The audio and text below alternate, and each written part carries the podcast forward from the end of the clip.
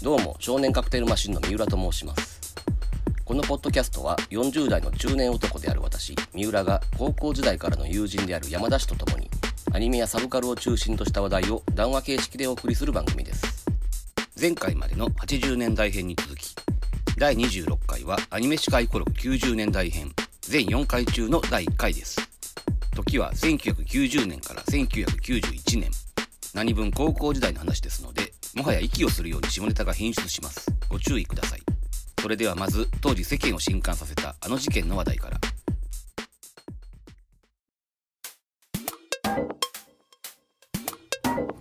どうも、えー少年カクテルマシンの三浦です、えー山田です。はい、では今回は、えー前回の続きで90年代のアニメ史を解雇していきます。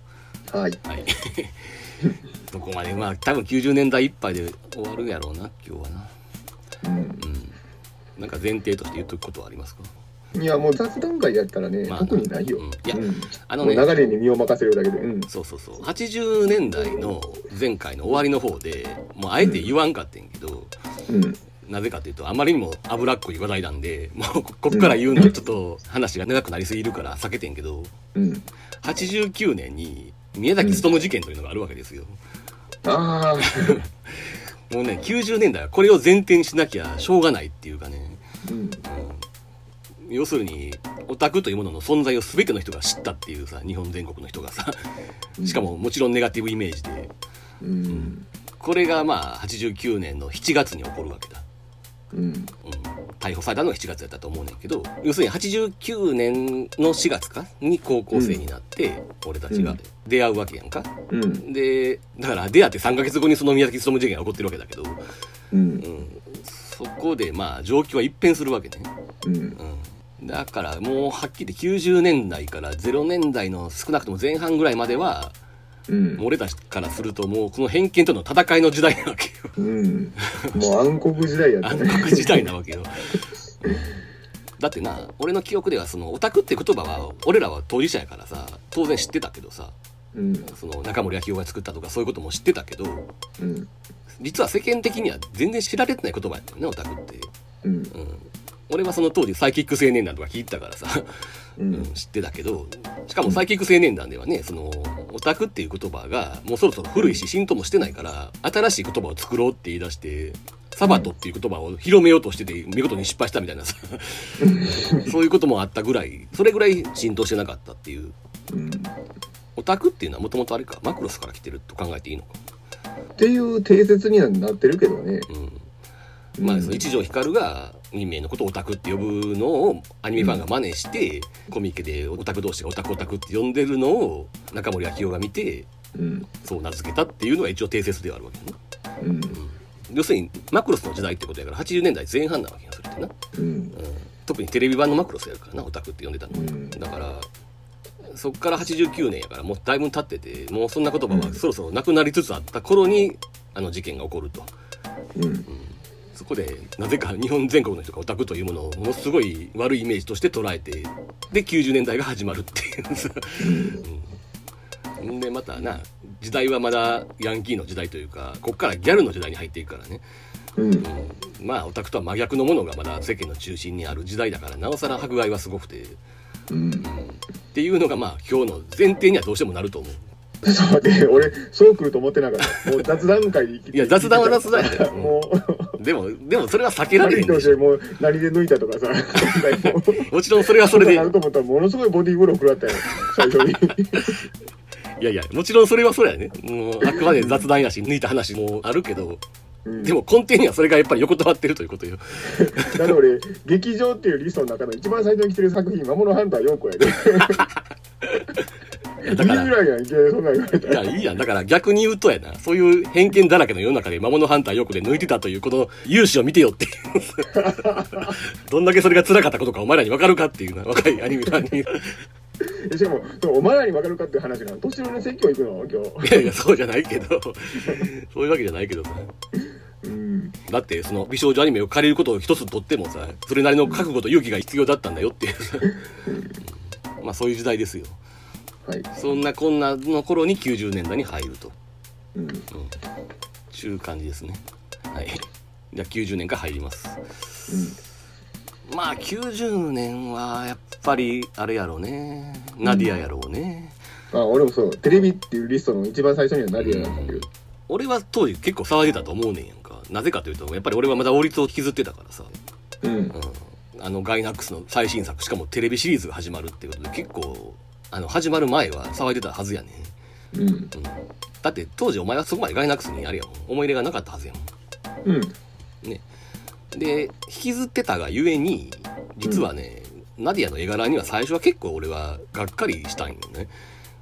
あのーなんか王立というよりは、うん。これ用に作った絵柄に見えたよね。そうそうそう。今にして思えば王立の方が作ってんねんけど、そうやねんね、むそう王立の方がむしろね。うん、貞本義行のイレギュラーな絵やったはずやねんけどうん。あっちがこっちは貞本義行の絵やと思ってるからさうん。あのすっきりしたシンプルな絵を見た時にまあそれはテレビシリーズがしょうがないかとは思いつつもさあこの絵柄でいっちゃうんやっていうがっかりがまずあったと。もともとだってあの A プロのような絵を描きたいっていうタイプの人やったっけ？そうそう。なんだかんだで原点や目月はよとかやろうからさ、うん。うん、まあもともとテレコムやからなあの人も、うん。うん、本来はこっちが本堂なんやろうけども。うん。だからななんか最初の頃のなアニメージで初めてそのナディアの絵とかが発表された時うん。表紙とかでジャンの絵とかがあって、うん。まだなちょっと王立っぽいタッチが残ってたりするね。あの鉛筆の線が残ったりしてるようなタッチで。その辺はまだ良かったんやけど実際始まったら本当にシンプルな絵になっててあれ？っていうのあって。うんでまあまあそうは言ってもまあだんだんいい絵やなとはもちろん思うようになっていくんだけど。うん。あとナディアにはそこそこお世話になるんだけど。うん。最初はそういう気持ちやったってことね。うん。うん。ただねやっぱりねこっちもえげつないものを期待してんのよ。もうなんかすごい理想が高くなりすぎててさ。うん。つまりそこまでのガイナックスって法律があってトップを狙いがあるっていう状態で、うん。うん、あのクオリティを求めちゃうのよね。今にして思えば。うん。そんな無茶な話ではないんやけどさ、テレビシリーズでできるレベルとかそこまで考えてないからさ、うん。うん、だからねまあこんなもんかっていう感じやったよ最初の通話は。うん。でもね俺なんだかんだ言って途中で脱落してんだよね。あそうなの？そうなのよ。あの、うん。そこまで興味が結局持続しなくて、うん。まあ、何回か見逃したんやろな。見逃して、ううんん、そこでもうええかっていう気持ちになってうん。俺の中で一旦終わっててんけどここはだからなお前に感謝せなあかんねんけどうん。実はお前が密かに全話撮ってたのよねそれ。ナディアをね、うん。ビデオに。そうよ。俺ちゃんときちんと感想したもん。だからなあの、ほら中盤の一番の見せ場であるそのさよならノーチラス号とかあの辺の、うん。あっこまで俺たどり着いてなかったのよ。あれ？嘘。ほんまほんま。俺、ま、じゃああの時さあの前後編見て、うん。すげえなという感想あれ誰と共有したんや当時後々は共有したとは思うんだけどリアルタイムではなかったはずよね。うん。だからじゃあ俺結構悶々としたかもな誰にも話されへんあわそうそうちゃうかな、う。ん。俺はだから最初の方のほら、うん。ノーチラス号でみんながその生活する通話があるやん。うん。あの辺で一回脱落してんのよ。早っ。うん多分。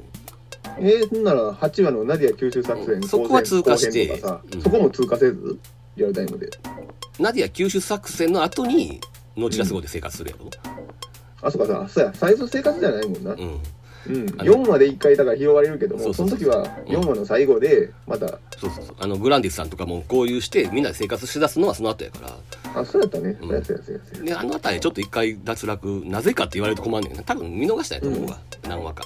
うん。そっから全部終わったあたりやったかな。そのお前にそのまとめてビデオ借りてうん。あれこんな面白かったんやっていうことにやっとその時気がついて、うん。うん、まあそれはな島編とかもその時に初めて見たわけやからいろいろ複雑な思いもあるわけやけど、うん。うん、でもまあ総合的にはやっぱりすげえ面白いっていう気持ちに変わってそっからやもんね、ナディアがすごい好きやって堂々と公言するようになったのはね、うん。うん、だからそこはねやっぱりかなりお前お前が取っててくれたおかげっていうかな、うん。そうじゃなかったらだいぶ遅れてたと思う見たのは。うん。っていう感じやなあとちょっと覚えてるのがそのあれやね。うん。学校によった全然そのアニメに興味ない友達があのナディア見てめっちゃ可愛いなって話をしてたことを覚えてる。だからなんかあちゃんとアニメオタ以外の人でもこれを可愛いと思うんやなって思った記憶があるよな。うん。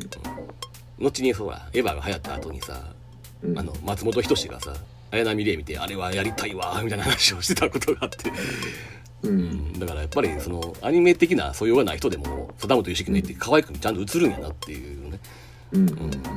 もう当時はそうじゃないと思ってたんやんか。そのこってこてのアニメの美少女ってさもう一般の人に届かないもんやって俺は思ってたからさ、うん。うん、やっぱりそこはね宮崎駿直系というかそのテレコム的なテイストのある貞本義之の絵はやっぱりまだ波及力はあるんやなって思った記憶はある。うん。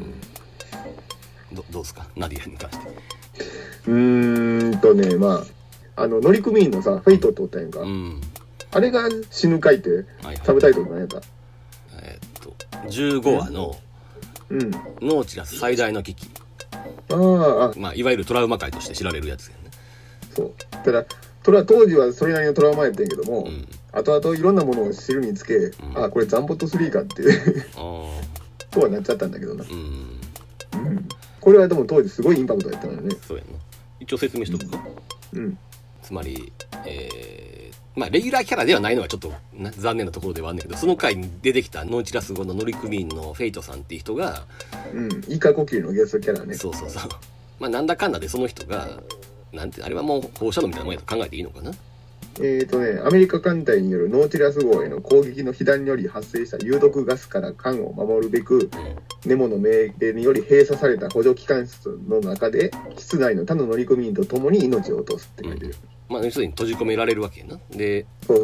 ドアを開けるとその有毒ガスが漏れるからってことで通信でナディアあジャンとかとそのフェイトさんが会話をするんやけどもうん。最初はそのフェイトさんはその自分の死を受け入れてさうん。船長のことを悪く言わないでくれみたいなことを言ってなんかかっこよく死んでいこうとすんねんけども、うん。そのだんだん時間が経ってきて本当に死ぬっていう状態になってきた時にもそう、ブザーがなんのよねうブ。ザーが鳴ってあの、画面がさ、ん真っ赤なのよね、な館内照明が。うんその途端に、うん嫌だ、俺は死にたくないっていう。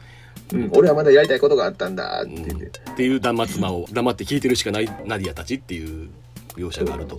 うん。うんまあ要は普通のテレビアニメやったらそういうかっこいいまま死んでいくわけやけどうん。最後の最後で発狂するっていう、まあ、本音を漏らすっていうかね、そう当時だからこういう描写に免疫がなかったから、はいはい。すごいインパクトに映ったよね。うああ、これを NHK のアニメでこんなんすんねや、すっげえなーっていう。んうん。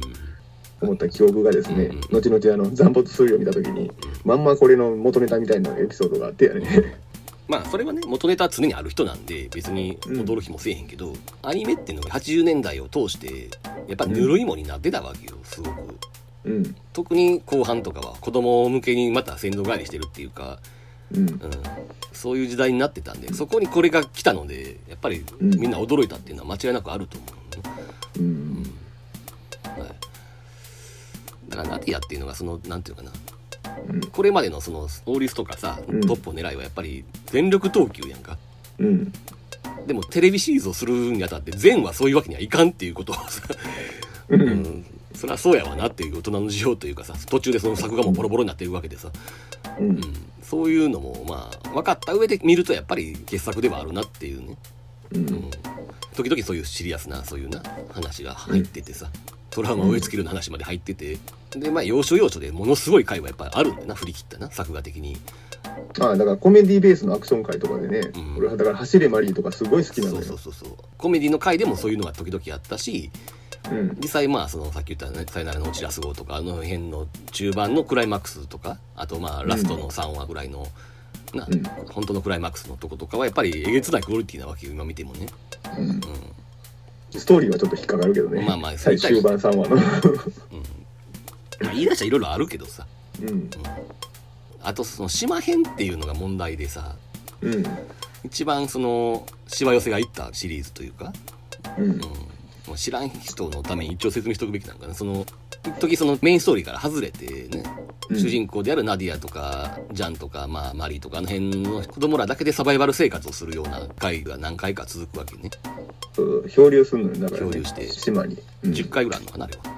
無人島にだからしあれ無人島じゃなかったよね最終的に。まあそうなんだけどな。実はラストの伏線にはなってたんだけど、うん。うん。まあ作画があんまり良くないシリーズとして知られている。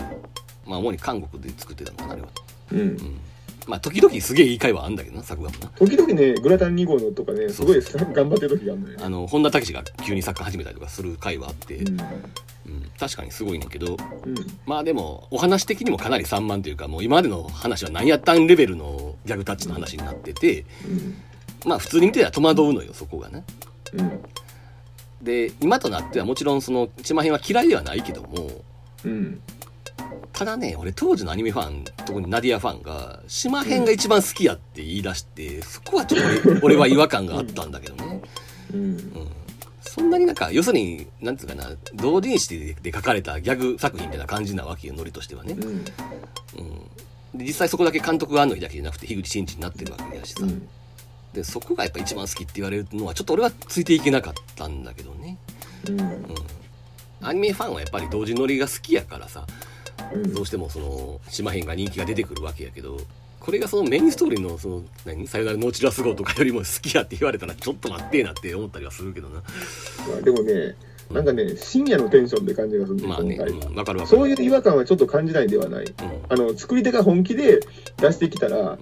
こっちの趣味、ドンピシャじゃなくても伝わるもんってあるやんか。だかうんら俺、走れマリーなんかは、あの、その典型的な回で、うん。結構このカップル中がさ、騒ぐ回でもあるやんか。マリーとサンソのペアっていうので。うん。でもね、ちょっと伝わるもんはあったのよ、俺、それ。あ、マリーとサンソのペアいいなっていう。だって走れマリーは全然まだ同時に乗りとまではいかへんやん。ちゃんとメインストーリーにいや行ってるし。実は結構最後シリアスな折れ方するしな、うん。うん、だ単にその作画がちょっと暴走があるっていうだけのことであって内容までは暴走してないと思う。いや、でもそのカップル中大狂気みたいな部分がさ、ちょっと俺にも伝わる部分っていうのがあったからな。うんだから、作り手が本気でその熱を入れて作った部分っていうのは伝わるものがあるっていう話。そういう意味では、その何、さっきの言うたその深夜のテンションみたいなノリは伝わらへんかったよ、俺に。なんかその島編に関してはねその、うんなんつうか閉じられたサークル乗りというかさその閉鎖的な感じがまた良かったんやろうとは思うから今となってはななぜみんながあんなに島編に狂気してたのかっていうのはまあ分からんではないんだけどもさうん。っていう感じかなあとナティアに関してはやっぱりねあれだろうな、ガイナックスが作ってるだけあってその、うん。あれなのよまあ本編はね一応 NHK ってこともあるから無茶はできひんねんけどうん。あの版権イラストとかではかなりな無茶なやっててさ。やってるね。まあそっちは割とお世話にはなったよ。でも、前回でさ、ん。ガイナックスの絵とかああいうのは高級品で抜けませんって言ってたよね。うんうんうん。だからそうやん王立とかの絵では抜けないわけやんか、うん。うん、でもナディアぐらいソフトになってくると全然いけるっていうさ、うん。だってナディアの絵はだからある意味では高級じゃなかったわけやんその王立に比べればね、うん。うん。流行りの絵っていうわけじゃないんやけどな。また、うん。サンライズの絵とかとの流れとも全然違うもんではあったんやけども、うん。うん、だからやっぱり高級な宮崎駿絵っていう感じやって。高級って言うと違うな。宮崎駿の絵をすごく現代的にアップデートしたような絵っていうかさ。うん。それは全然 OK やったしうん。いや、他人事のように聞いてるのは、俺はナディアでそういえば抜いたことないなあと思ってあそうね。、うんうん。かなりお世話になった気がするなただそのナディアっていうキャラクター自体に恋愛感情を持ってたとかそういうことは一切ないけどねうん。むしろ嫌な女やかなりさ ちょっと引くレベルでわがままなキャラやったからさうん。あ思い出した俺ねだから最初にその方で脱落したって言ったのがさナディアってほらその肉とか魚を食べないみたいな設定があってうん。結果的にそのいいこと言ってんのかおかしいこと言ってんのかが初期の頃は判然としなかったのよねうん。あのひょっとしたら言うてもヒロインが言ってることやから結果的にその動物を殺して食べることは良くないんやっていう話に持っていくんじゃないかって最初は思っちゃってて、うん。うん、それはちょっとさすがに俺ついていけないわと思ってうん。だからそういうのもあってちょっと脱落したとこあんねんやんかうんだって他にはその戦争は良くないとかさ、まあ、まともなことも言ってるわけやから、う。うん。ん、しかもヒロインやからそんな間違ったこと言うわけないやろっていうさ。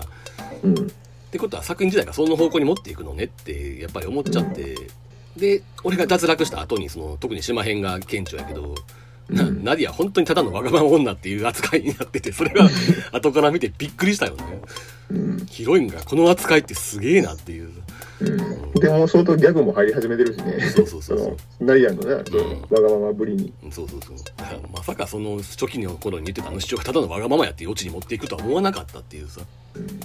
うん、まあいいんか悪いんかよくわからんけどなんかすんごい変わったことやってるなとは思ってたのうん。だからやっぱり単純にビジュアルだけのあれなのねナディアに関してはね、うんうん。まあ抜いたねナディアはねああ、そうですか。まあ元からあんな格好やしな、うん。うん抜いてくれと言わんばかりの。え、それはセルっぽい絵で抜くのはまだわかるけど、うん。イラストでも抜いたことある？あでも前も言ったと思うけど俺イラストとか原画でやるとかそういうのではちょっと抜けないねんな、やろ？イラストで見たら絵画的に見ちゃうやろ？そうそうそうそう。うん。それはかっこいいになっちゃうんでエロいとかいうことよりも、うん。やっぱり基本セル画っぽい絵やったと思うよ。やっぱセルか。だから特にお世話になったのはむしろあの当時のレーザーディスクのおまけに入ってたおまけ劇場の方だねああ、あの回か。かなあの島編の多分本田武が作家になっててあのなんかあれやね夕焼けにゃんにゃんのパロディみたいなやつね夕焼けじゃんじゃんやね。夕焼けじゃんじゃんそうそう だから、盗撮したっていうそうそうそうそう ああ、なるほどね。まあ言うても本田武がやってるわけだからすごい作画力で結構なエロい絵がバンバン出てくる回でああ、でもあれは俺も思うだな。普段よりすごい邪念が入ってるっていう。半端ない邪念が入っててさうん、そう。絵力はすごく感じた。超絶テクでさそれもあれはかなり使ったね 結局その話かよって話だけど。もうちょっと話して褒めるとこないんかってええねやんか、これぐらいで、いやいや。我々は。だってもともとその。い宮崎事件がどうこうとかもシリアスなノリで行こうとして。やお前お前もフェイトさんから話し始めたわけやのに。結局夕焼けじゃんじゃん危険するのかっていう、まあいい。いや、てっきり俺は、またさ、あの、ラスト3話のあの進行をまた批判的に語るもんやと思ってたけど、それはいらないもん。そうやね。その文句言おうと言えばいくらでも言えるんよ。う。うんん。だからなもうエヴァとかを見てしまった後やから今そんなこと言えるけどあ、それ、それもあるよな。うん。あのナディア当時はね、あっこまでやったアニメはそうなかったはずやから、そこまで目くじら立ててギャーギャー言うことはなかったと思うよ、うん、うん。だって他の同じ年でやってるのって言ったらお前あラムネフォーティーとかの時代やで。赤堀悟がそろそろ台頭してくる時代、うん、はい。あえてリストアップはしてないけどな、ラムネンド40は。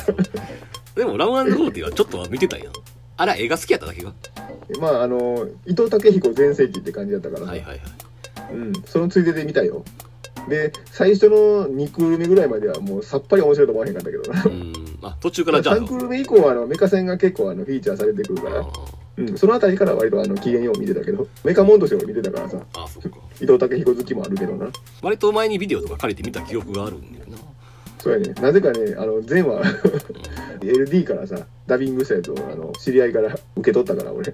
え俺が借りたのあれテレビシリーズ？そうよ。あテレビシリーズか、うん。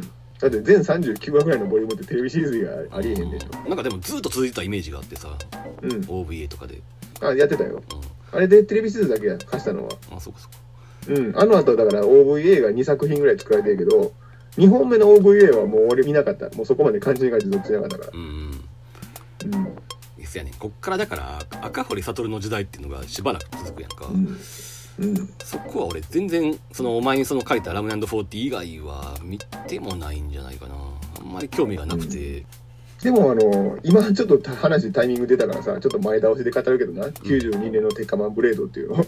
あの、赤森悟も本気出したら、これぐらいのものは作れるっていううんのでね、面白かったよ、テカマンブレードは。で もあの、本気出したらって言い方は失礼やけども、割と、割とあの、下品なギャグばっかりの人じゃないっていうことね。うんこういうものも作れるんやって、シリーズ構成やってたから、テカマンブレードでは。鉄火マンブレード俺まるで知らないなもともとの鉄火マンは知ってるけどさ、うん。いや、これ結構面白かったな。うんまあそれはね何の才能もない人がそんな時代の長寿になるわけはないんで。うん。まあな。あのータイムボカンを作ってたあの小山康生っていう人に弟子入りしてた人やから、うん。割とそういう意味での基礎力みたいなのがあるんやと思うよ。うん。多分合わへんやろうなと思って見てもなかったからあんまりそのうん。文句言う気もないのよ。何がどう悪いかっていうこともあんまり言えないっていうか、だからギャグものだけの人やったらな、俺もな、あの、あれだけど、テカモンブレードがあるおかげであんまり足玉に言えない。ああそういいとこを見てるからな。うんいい仕事も。まあだから一般的にはともかくアニメファン的には赤堀悟とかが一応地盤を作ってた時代ではあるということね、うん。この辺りからねうん。で世間的にはむしろあれやからちびまる子ちゃんとかが始まる年だからああ、ようそんなん調べてるな。しまった俺。そういう、まあ一応そういう視点で見てなかったな。興味はないけどまあ世間的にはちびまる子ちゃんの年なわけよ90年ってうん。あさすがもう、そういうあたりは任すわ。時代性とか俺そういうの一切考えてなかった。だってさ俺思い出した。そのこの数年後にまあ大阪芸大の映像学科に俺は入学するんやけどそこの、うん。もう俺からすればそこってさガイナックス主要メンバーが出た学科やってイメージなわけよ。うん。で授業で映像学科の先生が卒業生が今アニメを作ってるみたいな話を始めてうん。おとうとうガイナックスの話し始めんのかと思ったらどうやらちびまる子ちゃんのスタッフに入ってるっていう話を始めたのよね、うん。ううんん、誰か知らんで要するに先生がもう当時ガイナックスのことをあんだけこっちとしたらさもうすでにナディアもやっててさトップもやっててさうん。もう伝説の人みたいな感じなのに先生方は全然それを把握してなかったってことねその頃、うん。つまり923年の頃っていうのはさうん。それよりはちびまる子ちゃんのスタッフに入ってることの方が重要やったっていうさ。嘘やろと思った記憶がだからあってさ。まあでもそれがまあ偽らざるアニメの社会的地位っていうのはもんやね。だって芸大やね。一般じゃなくてそういう人が集まってないとおかしいはずの学科やのにさでもよ、だからアニメファンの好きなアニメの社会的地位ってそんなもんやったって。本当にそうなんだよね。だからことでもある。多分エヴァ以降は全然変わったとは思うけど逆に言えばエヴァ以前はさどんだけアニメファンの中で話題になってようが世間には全く響いてなかったってことよね。うん。それはもうアニメといえばちびまる子ちゃんなわけだ。世間的に90年といえばね、うん。っていうことがね、うん、あとは何やろな。もう笑うのがこの頃オバタリアンとかそんなんもアニメになってる この頃はなんかおばさんはいじってもいいみたいな風潮やったからな、うん、今はおじさんやけどな。うん。今あれやろ。逆にちょっとおじさんの批判は何したっていいっていうさ風潮になってるよね、あ逆現象起こってるよ逆現象っていうか、うん。おばさんは結構今はデリケートな問題になっちゃってるけどさ。この間でもでもそれと思い出したけどな。オバタリバンっていう言葉が言われだしたの俺聞いて爆笑してもうたけどな。えええ。あの知らん？またさうん。あのフェミニストがなうんああいう CG アイドルのさ衣装にケチつけるっていう話があったのよ。はいはい。でしかもこの女性が言うてる主張やのに、ん。これなんかあのへそ出しミニスカートのルックはいかがなものかっていうさうん。主張がな、うん。まあ、タリバンと同じようなこと言ってるからっていうことで オバタリバンっていう頭がつけあらあそういうことか。はいはいはい。ちょっと笑うと思うんだけどね。あれでも不思議やねんな。そのフェミニストのでも二通りおるやろ。そういうなんかセクシャリズムをちょっとでも出すと怒る人もいれば、うん。そのへそ出しぐらいやったらむしろあれはその男にやらされてるんじゃなくて自分から出してるっていう感じさえ出ていればうん。それはセクシャルではなくてむしろ女の象徴としてかっこいいっていうふうに捉えるフェミニストもいてさ。だから海外のフェミニストはそうやねんって。うん。その女性を服装で差別するなと。女性がどんな服を着たっていいやないかっていう自由を認めろっていうのが海外のフェミニストやねんけど。自由意志であればね。そっから比べたら日本のフェミニストって閉鎖的よなって。あでも日本でもやっぱりそれ二分してるイメージあるけどね。うんこれなちょっと後でその話ちょっとだけなると思うね。なぜかというと90年代でなる？その話。あのねセーラームーンがあるからね、ああそっかなるほど。うん、ちょっとだけその話後でするわ、うん、うん。ちょっと思うとこあってそれは。うん。うん。はい。まあこの時代はだからそんなもんか。あとはまあ話題になったといえばアイドル天使ようこそようことかあるけど。なはいはい。うんで俺はそのアニメの内容以上にその、うん。本物の田中陽子のイメージがすごくてさ。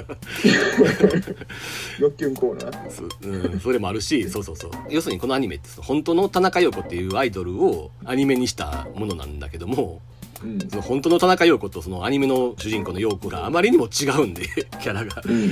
めっちゃいい子やねんけどそのアニメでは、うん。現実の田中陽子はなんかあれなのよね。クイズ番組でもう椅子に あぐらかいて座ってるような女やって。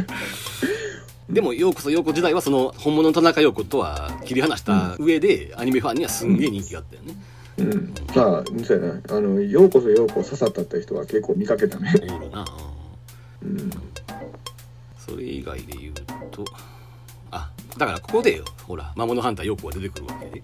あようこつながりで？いやいや 陽子つながりが。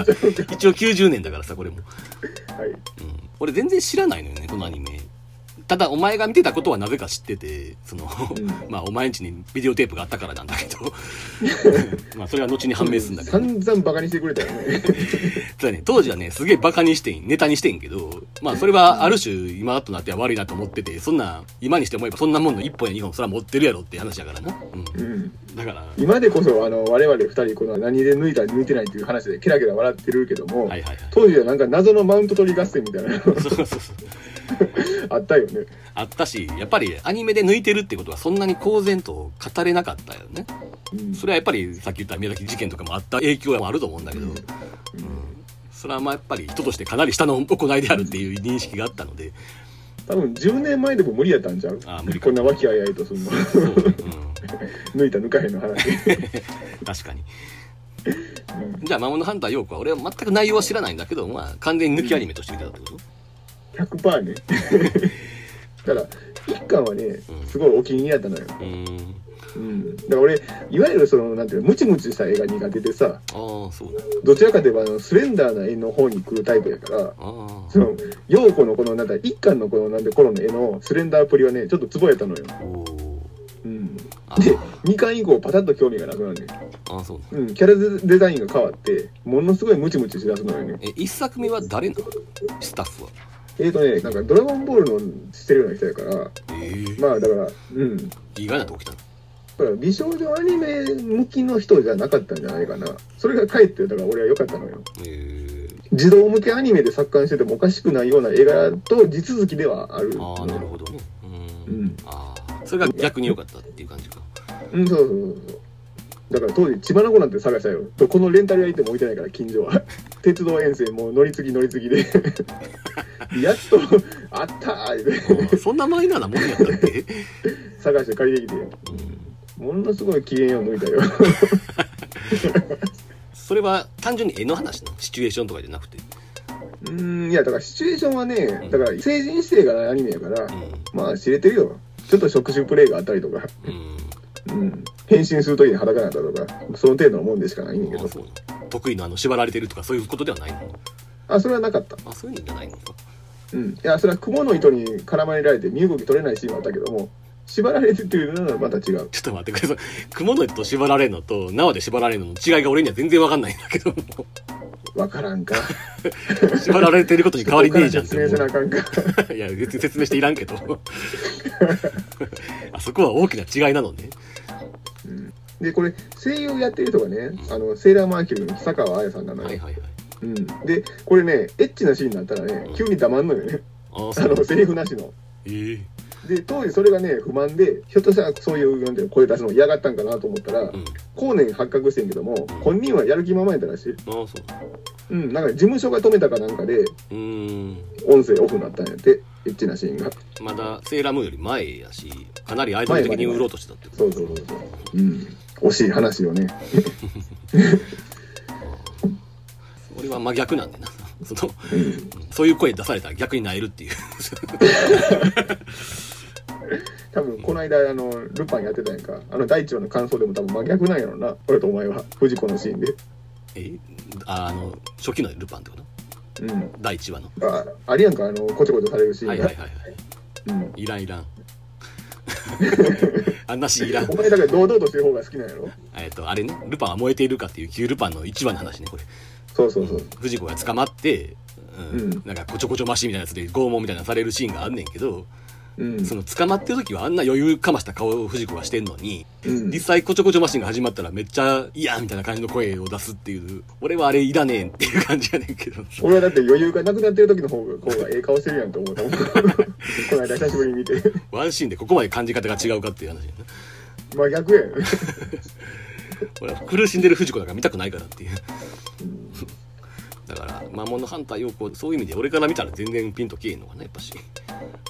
青木哲郎っていう人やな。作画監督青木哲郎っていう人で。うん、この青木哲郎って俺ドラゴンボールで何回か見かけた記憶があるんだよね。ちなみにねちょっと調べてんけど「魔物ハンター陽子」の一応シリーズ最終作が5巻？何巻か知らんねんけど「魔物ハンター陽子の事情」っていう。それ知らんなあ知らんか。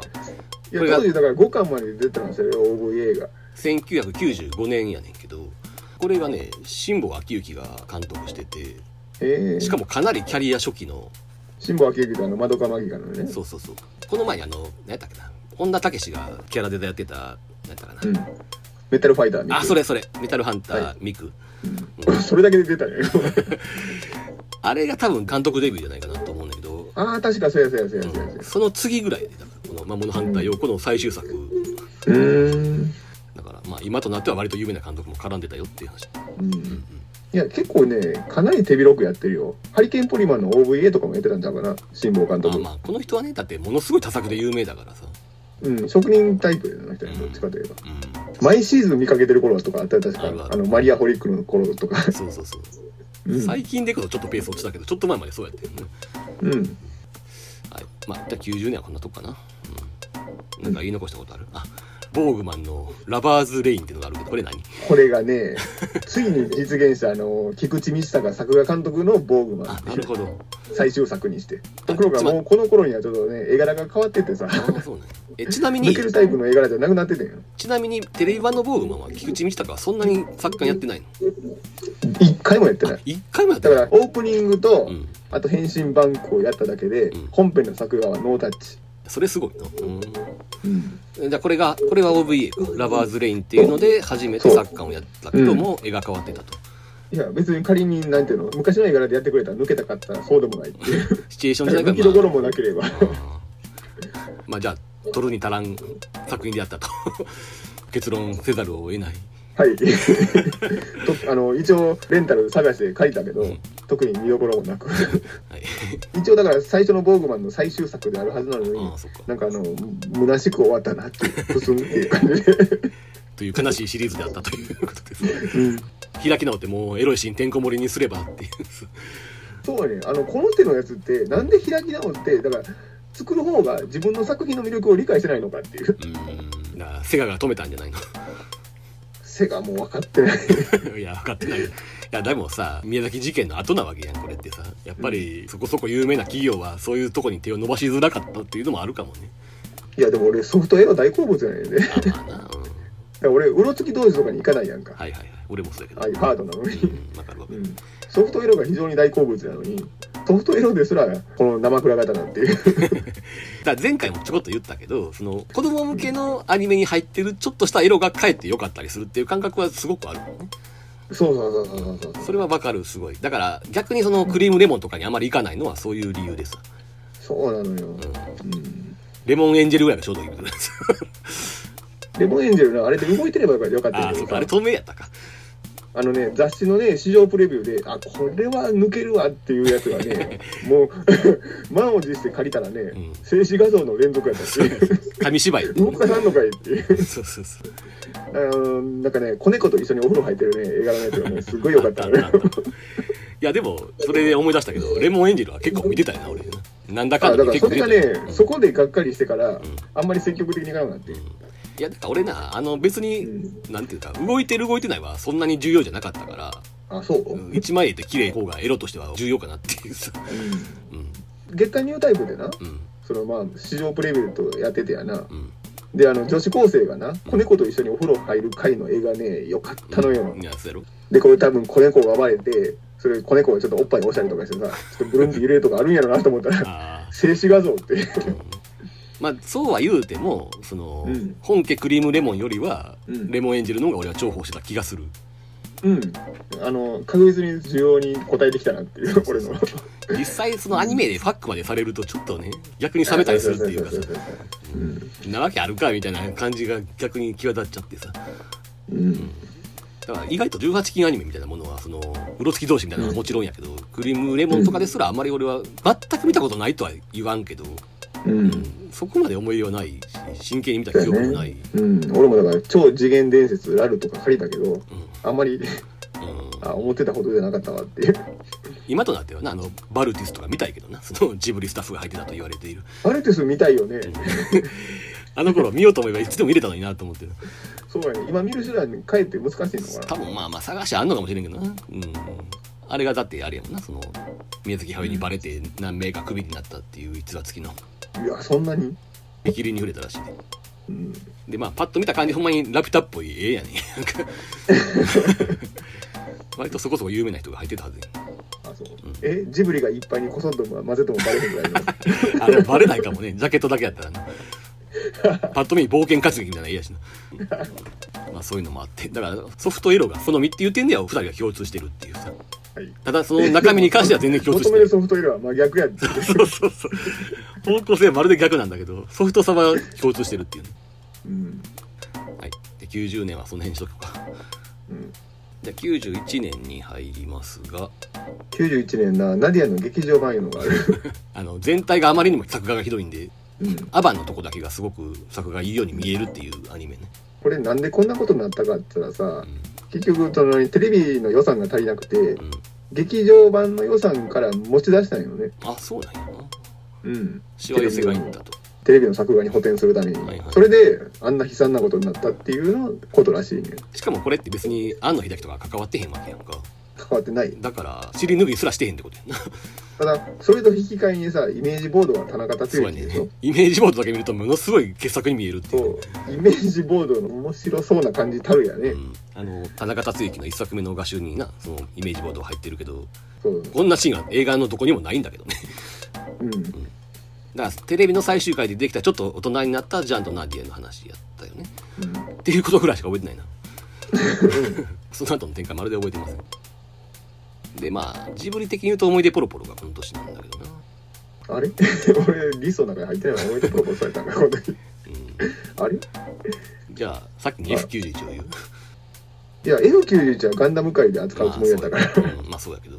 今全く喋る気なかったあそう F91 いやそのだから内容は踏み込まんでいいけどその当時の現象論というかさ、まあ当時一回見たっきりで全然内容覚えてなくて、うん。正直だからピンとこなかった。うん。当時。リアルタイムで見てもだって F91 で一番有名になったのは森口博子の主題歌だもんね。そうやね。あれだって紅白出たんでしょ？そうそうそうあれで。うん。エターナルウィンドウ。ううん。ん、まあ確かにいい曲やけどな。うん、であれが本編にかかるシーンもなかなかいい使われ方やったから。う、ん。うん。だから、まあ、あの曲を生み出したという功績はあるんじゃないかっていう、あのね意欲作には見えるのよ。うんうん。ただなんだろうねあのーいろいろまあ多分あったんやろな裏話が。多分未だに明かされてないようなかなり制作上のうん。逆境みたいなのが。だからまずさもともとテレビシリーズであの企画が進んでたのをうん。急に劇場版にしてくれっていうさ無茶ぶりがまずあって。そうそうそう。だからなんかキャラクターが瞬時にいろんなところに移動してるらしいな。こう、うん。あの敵モビルスーツを倒したと思ったら次のシーンでは別のコロニーに主人公が行ってんねやんか。うんそうそうそう。信じられない場面転換があるのよ。よう聞く。なそれ。ただまあほらなんつうの。例えばそのモビルスーツが撃った銃の薬莢で市民が潰されて死んだりとかうん。そういうなんか何やったら先行のハサウェイにつながるようなそういう描写を初めてガンダムでやったみたいなうん。ことはたまに聞くけどな。うんあのアーサーっていうね冒頭のあの主人公の友達が死ぬシーンの作画をやったのがうあの平松さんなのよね。んガイナックスによく出てくる人そうそうそうそう。富野さんと打ち合わせしながら作画したらしいねんけどうん。相当大変やったみたいよ。まずだからこの少年は吹っ飛ばされる段階で死んでますか？それとも壁に叩きつけられた時に死ぬんですか？って言ったらもう吹っ飛ばされる段階から死んでますって言ってああでで分かりましたって言うからうん。もうそのだから死体として作画せなあかんわけやんか。うん一切力のかからない。これはやっててすっごいヘビーな仕事やったっていう。でもそのヘビーさもあってねその作がすごくいいのよ、うん。部分的にはすごくいい部分もあるのよそう今言うたシーンみたいにな。なモビルスーツのかっこいいシーンもあるし、うん。ただ多分裏では相当な混乱があったやろうねっていう。作り手のモチベーションの方もさ、ん。なんかあの微妙な感じがいろいろあるのよね。うんでそれを象徴するのがさ、うん。この F91 の制作発表会の時のねうん。富野さん大河原さん安彦さんっていうのが並んでる写真があんねんけど、うん。全員がバラバラの方向向いてるのよ、えー顔が。仲がかなり悪かった時期ってこと？仲が悪いあのーいやそこも裏事情も話し出すとちょっと長いねんけどあんまりチームワークじゃなかったんやろうねっていう。それははっきりとしたソースとして残ってんの？うんポツポツはないことはないよ。あのー一回ね、富野さんが大河原さんめちゃめちゃ怒らせてでサンライズの人がものすごい高いお酒持って大河原さんのところに謝りに行くってことをやってるし。う F91 ってモビルスーツのデザイン自体がだから相当難航したみたいなのね。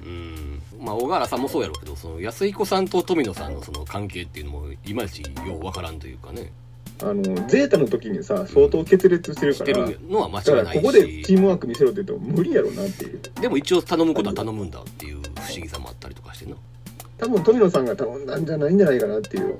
うん。あの新世代用のガンダムをリブートするからオリジナルスタッフでやりましょうっていうさうん。バンダイがでサンライズとかが考えた座組じゃねえかなって俺は思ってんねんけど。だその直前までさ北爪宏之ってやってたわけやんか、うんそこをどう思ってたのかっていうまあ正直後の富野周樹のインタビューとか読むと北爪宏之の絵をいいようにはとても思ってなかったのは間違いないやんうん。あのーガンダムの完結編みたいなのを作ろうっていう気が本気であるんやったらう、んもう首に縄つけてても安井子君を連れてくるべきなんですっていううん発言はある。富野秀樹は。それいつ逆頃の？にシャアを救う際のな。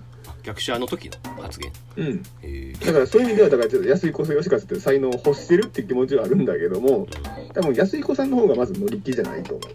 いやだからさ F91 って時に一応口説けばやってくれるっていうことが分かってたんやとしたら、うん。逆者の時に安い子に一つが入ってたらどうなってたんやろなっていうのはやっぱどうしても無双しちゃうっていうかねうん。もちろんな逆者の絵がそこまでひどいとか言う気はないけどさまあでもやっぱり安彦さんやったらどうなってたかなっていう気持ちはちょっとあるよねいっぱいあるよね。どうしたってな本当に。うん。はいはい詳しい話で逆襲の話したの時にしようか。まあそうだね今ちょっとやるには重たすぎる。ついでに言うと0083もこの年なんだけどねああ。どうしようかな、これでもな、現象としては語れないこともないけど、だからまあその表層的なことだけ言うけどうん。うん要するにその0083はまあ一応俺も見てんだけどお前に借りだと思うんだけどね、うん。まあ、はっきり言って内容的にはあんま好きじゃないのようん。ただねなんつうのまずメカデザインはすごく良かったとかそういうのはあるわけようん。あと作画もすごい良かったしまあ演出とかも悪くはなかったとは思うんだから問題は物語の方でさ うん。およびキャラクターかなうん。うん今0083って当時のそのメカデザインに関してはいまだに語り継がれてるとこあるやんかうん。うんこっから発明されたものっていっぱいあるよきっとうん。そこに結果的には集約されてる感じやなイメージとしてはねでもね、良くも悪くもキャラクターも今でも語り継がれてるよ。あそうっけ？主に良くない方の意味でやけどうんな。ヒロインの女の行動がさ、鬼畜すぎるとかな。あうん、そういう視点やし、あとまあ、911が起こってからさ、ーテロ行為に対する評価がガラリと変わったっていうのもある。うんうーん。うん、だからアナベル加藤っていうさジオン軍人のやってきたことで、あうん。こいつらみたいなことなんやっていうのがさうん。あのそういう評価のされ方をしだして、うん。うん、キャラ人気がガクッと下がったっていうのはちょっとあるな、なんかガトーのセリフだけはちょっといまだにパロディ的に聞いたりはするけどな確かに。うん、我々は3年待ったのだとかさ、うん。要はアニメファンがね、そうそう。うん、私は帰ってきたみたいなやつ。そうそうそう。ただまあ基本的にはやっぱりメカデザインなんやろなこの作品の最大の貢献はっていう、うん。だからこういう路線っていうのがだからまずガンダムで一本できたからな。うだから架空の世界ではあるけども、うん。その中にもんとその時代交渉っていうのがあって、んうん。この時代のモビルスーツならばこういうデザインのはずっていうさ考え方っていうのができた。うん。それはだから過渡期始めの大きな功績。うん。あの人は関係ないんだっけ？センチネルの人。うん。だからガンダムセンチあ浅野正彦あって人？そうそうそう。あセンチュリーの監督の、うん。一応ね交渉として入ってはいるどこまでの仕事をしたかは分かんないけどね。だからまあ決してな意味のなかったシリーズではないというか結構功績はでかいとは思うんだけどね、だからものすごく意義は大きいと思うよ、うん。で商業的な F90 当たってるはずやしなああそりゃそうやろな、うん。うん。結構長かったねこれ OVA の割にはね。だから無慈悲な話だけど当時のガンダムファンが求めたのは、うん。F91 じゃなくてこっちやったまあっていうそうだろうな、うん。話でもあるし。うん。あと俺あれやなこのガンダムで覚えてるので言うとさうん。アニメキャラによくあるさあの「おーほほほ」みたいなキャラクターがさ あるやんか、うん。女王様キャラっていうの、あうん、ああいうのがとうとうガンダムに出てきちゃったっていうさ。あああシーマ様のことかな。あれはすごく嫌だった記憶があるね。うん。でもねあれは多分ね脚本家が悪いと思うあの回いやのまあもちろんそうだ俺ねシーマ様って言ってからし七様好きやねんだから。シーマっていうキャラクター自体は嫌いじゃないのよ。あそうなのうん、むしろ多分ねあのあんまり印象残らへん83のキャラクターの中で、ん。唯一ちょっと好き寄りのキャラクターっていうぐらい、うん。だから後々この人が主役のな CD ドラマとかさ出したんやけどうん。結構これがいいんだ。なかなか内容が。うん。あのシーマ様萌えっていう感情がちょっとね浮かぶぐらい。えー。いやちゃうね。そのアニメがなんか妙に女王様キャラっていうのが好きやんか。すごい頻度で見るやろその、でもそれで言うたらさ、うん。そもそも高笑いっていうのがさ、うリアルな芝居じゃないやんか。ん、もちろん。な、うん。ところが結構ガンダムシリーズって脚本家の手癖なのか意外となさそうであんねんね。まずシャアがやってんねん高笑い一回。ガルマチルの回でさ、うん。だからあの君は良い友人であったが君の父上がいけないのだよっていう後にさうん。高笑いするやんか。いるな。結構ね意外やったねあれ。あ高笑いするキャラクターやったんやシャアっていう、でもねそれはねうん、当時の悪役たるものはそういう高笑いするもんやっていう手癖のような気がするんだけども。でもガンダムやでよりによって。いやだからガンダムですらダムの場合にはテンプレ芝居やなっていう。だからまあほら初期のフラウボーの話でもしたけどやっぱりあの頃はまだ手癖が残ってると思うね。ガンダムといえどもね、まあ初期やからな、うん。うん、ただその女王様キャラっていうのはまたそことは違う文脈から始まってる気がするのよね。言うたら、うんなんてあのセンス持ってることでも分かるようにそういうジュリアナとかそういうのも入ってるし、やっぱりバブルというものが関係してると思うし、うん。あの白鳥玲子とかああいうのも入ってるような気もするしああ入ってるやろな。あれなんかアニメってすごい好きやなって思うな。うん。なんかやたら出てくるのよねそれってね。っていう、まあ、それがいいか、ね、まあガンダムに関してはそういう感じかな。あと「帝都物語」って覚えてる？アニメの？アニメの。うん。俺結構これねは。当時お前の家でなんか見た記憶がある。付き合いで。ガイナックスが絡んでるやつで、うん。うん、俺嫌いじゃなかったんだけどねうん。作画は良かった記憶がある。うん。これよくできてた。あのこの頃もうすでに「帝都物語」とか「帝都大戦」とかあの角川の実写映画があって、うん。うん、そっちがいまいちやったんでこのアニメ版はすごく好きやったけどなうん。まあ凛太郎のいいところが出たっていう感じもちょっとあったりとかして。うん。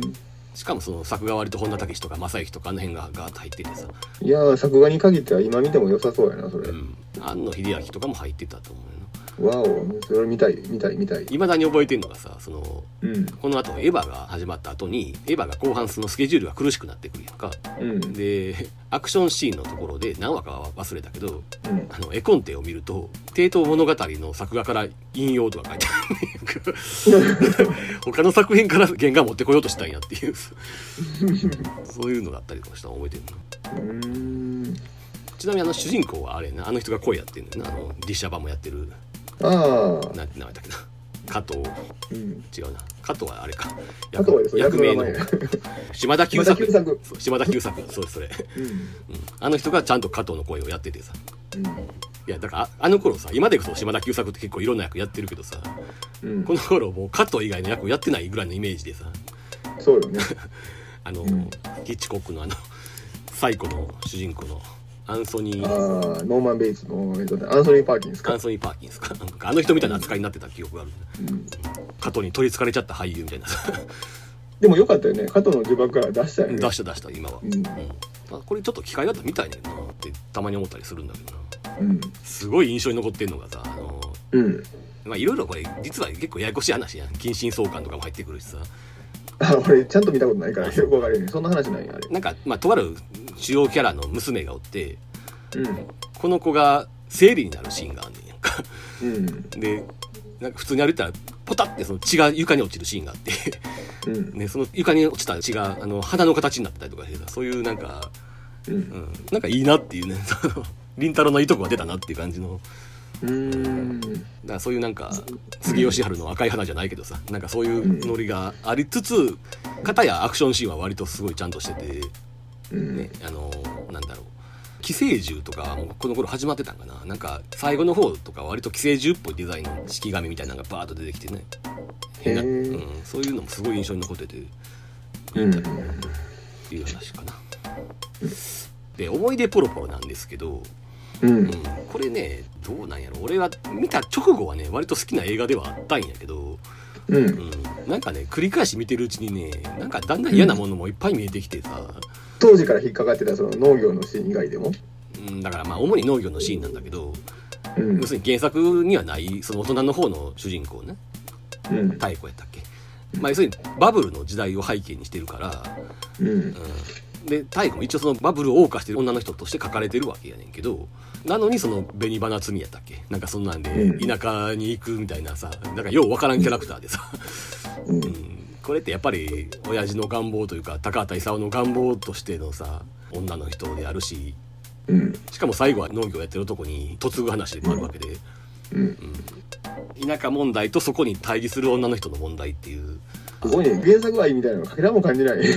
あれよね。うん、そうなんよね。原作だって大人パートないんだもんないない、うん、もう完全に自分が語りたいテーマの出しにされてるっていうレベルやなそれ。うん。だからなその最終的にその田舎に嫁ぐ話とその過去の思い出の話が交差するわけやけど、そこがなそんなになんかどうつながってたのかがいまいちピンとこないというか昔のことをやたら思い出すことが最後田舎の家に嫁ぐことと繋がってないとあかんわけやけどあんまり繋がってたような気もせえへんし。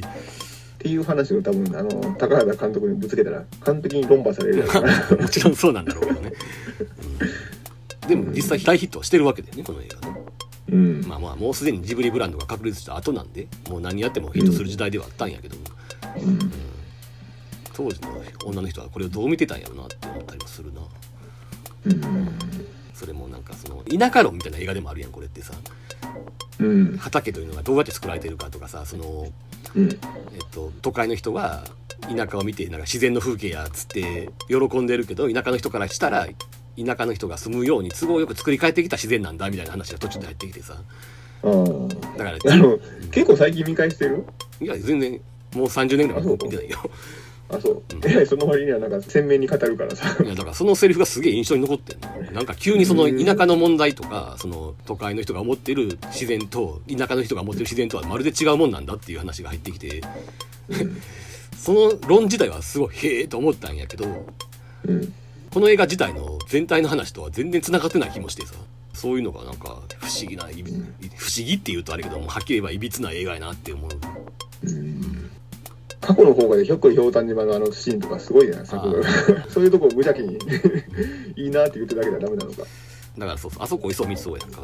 うん。ああいうなんか作画とかすごいし、そのある意味この映画の存在意義というかさ、近藤義文のその作画が「赤毛のアン」とか以降ずっと追求してきたさリアルなアニメの作画っていうのの究極点っていうさ。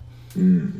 で多くの人はこれを見てこっちに進むのはやめようって思ったっていうあこんだけ一生懸命リアルにこだわってやってんのにその過去のシーンの方が子供時代の方は割と漫画漫画したタッチで描かれてるんやけどうん結果的にそっちにの方が印象に残っちゃうと。うんってことはもうリアルはこれ以上やっても意味がないんだっていうさうんことにみんなが気がついたっていうそういう意味でもまあ割と重要な作品ではあるっていうねでもいまだにさアニメのこと詳しくないとかそれ言うよね。日本のアニメってあの口と動きとセリフが合ってないよね。みたいなこと。そのプレスコの話だけじゃないよね。その田舎のあの描写とかがすっげえリアルに描かれてるわけよね、うん。俺すげえ印象に残ってるのがあの柳葉敏郎の家のお父さんやったかな、がセリフを噛むとこまで再現されてたりとかして、うん。アニメってセリフを噛むことってまあないやんか、ないないないないない。それが一箇所だけ多分これ偶発的に起こったことなんかもしれんけどうん。一箇所セリフ噛むねんやんか。うん。あれちょっと驚いた記憶があるそれは貴重だよね。うん。でもそこまでリアルを追求することに意味があるのかっていうのを検証した映画でもあるっていうことよ。で多くの人はこれを見て、あこれは意味ないなって思ったっていう、でも物を作る人ってまあ一度は考えちゃうよねこういうことね。そうそうそうそう。うん。リアルの追求っていうので実際高畑勲もこれ以降はリアルをそこまで追求しなくなるやんうん。それどころかどんどん解体していくやんか隣の山田君とかにって思うところがあったのかな。だからここで行き着いたんやっていうのは間違いなくあると思うね、ううん。ん、っていう意味では記念的作品なんではないかと、ううん。ん、まあ誰かがやらなきゃいけなかったっていうねこれはね、うんうんうん。ああそうやね。そういう意味ではねうん、あの価値はあると思います。そうそうそう。息がない作品ではないというね。うん。なとこですかね、はい、金魚注意報とかはどうなの？お前的になんか言うことは注意報はねあの楽しそうに見えるアニメだけども実際見たらそこまで楽しくはなかったっていう。感想う。ん。やっぱ子供向けやからなこれな。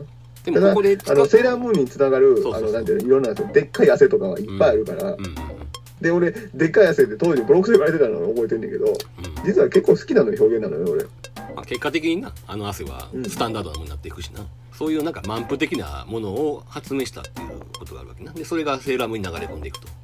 そうそうそうそうそう。セーラームーンの前に実は金魚注意報であの開発してたっていう。スタッフがかなりかぶってる。バカでかい汗汗とか。うん。いや一緒のはずやでほとんど。あそうね、うん。うん、あとね俺この年に見たかどうかはちょっと定かじゃないんだけど老人 Z がこの年なのよ91年うん、うん。俺もこれリストアップしてるわ。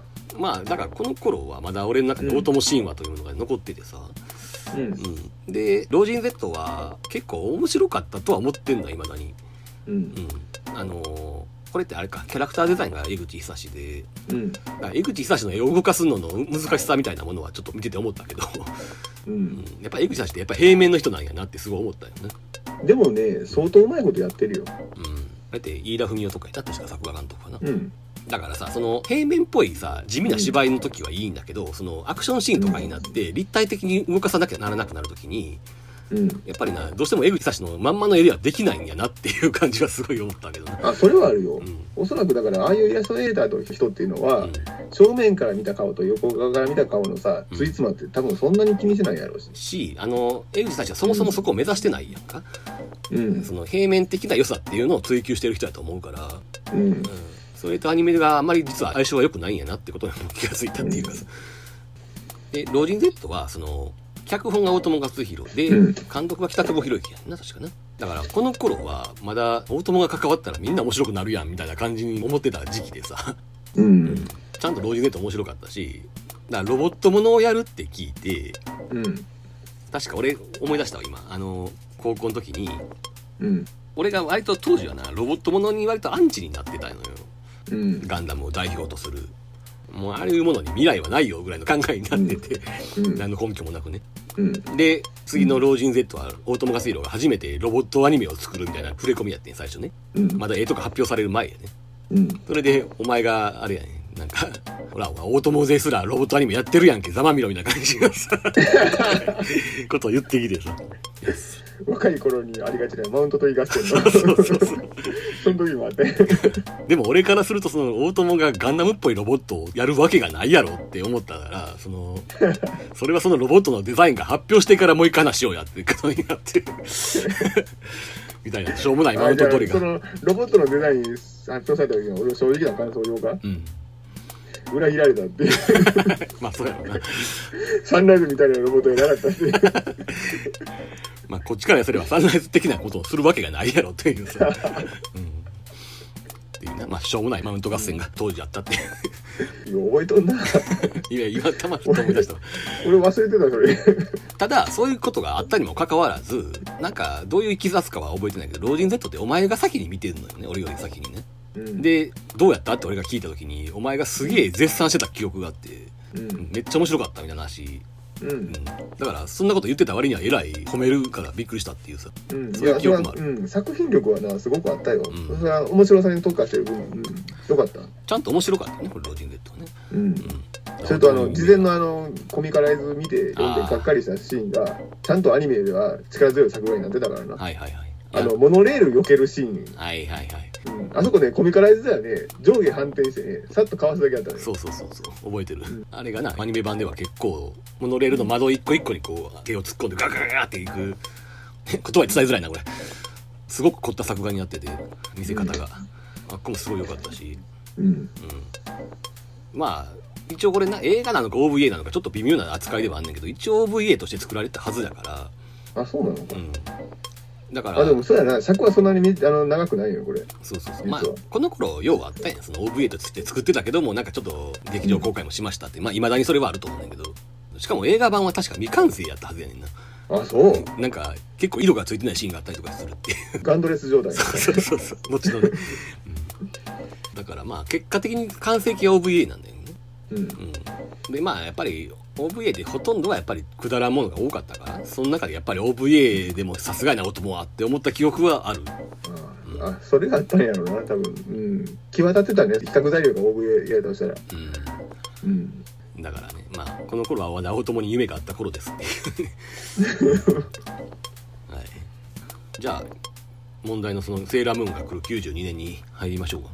あ92はいはい。かあいやなんか91年で言い漏らしたことがあるねって。言って割とねあるけどいいです。る なんで？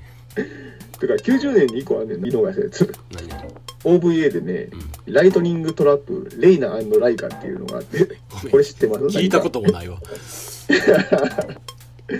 当時あのオタク界隈で人気になった二大ヒロインをあアニス・ファームと。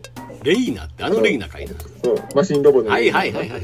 この二人を共演させようというところから始まった企画やねんけども、いきなりアニスの方に NG が出てえ。ー、権利元からのな NG が出て急遽そのアニスじゃなくてうん。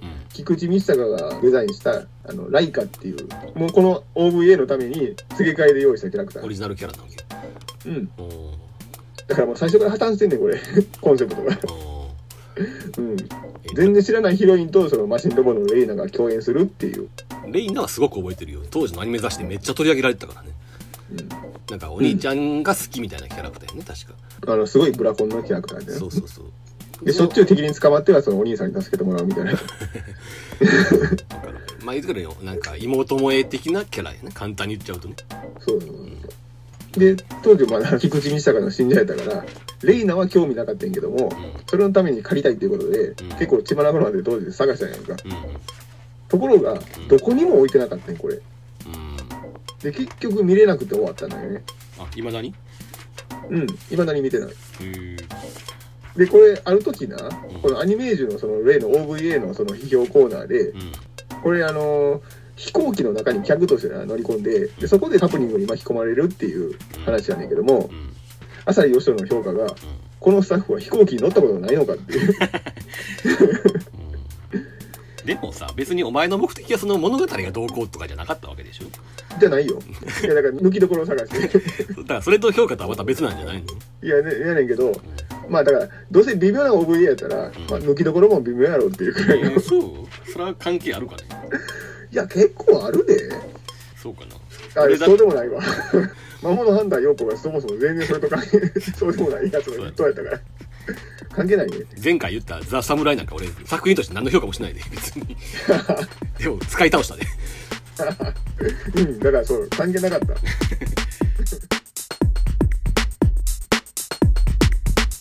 少年マシンポッドキャスト。次回に続きます。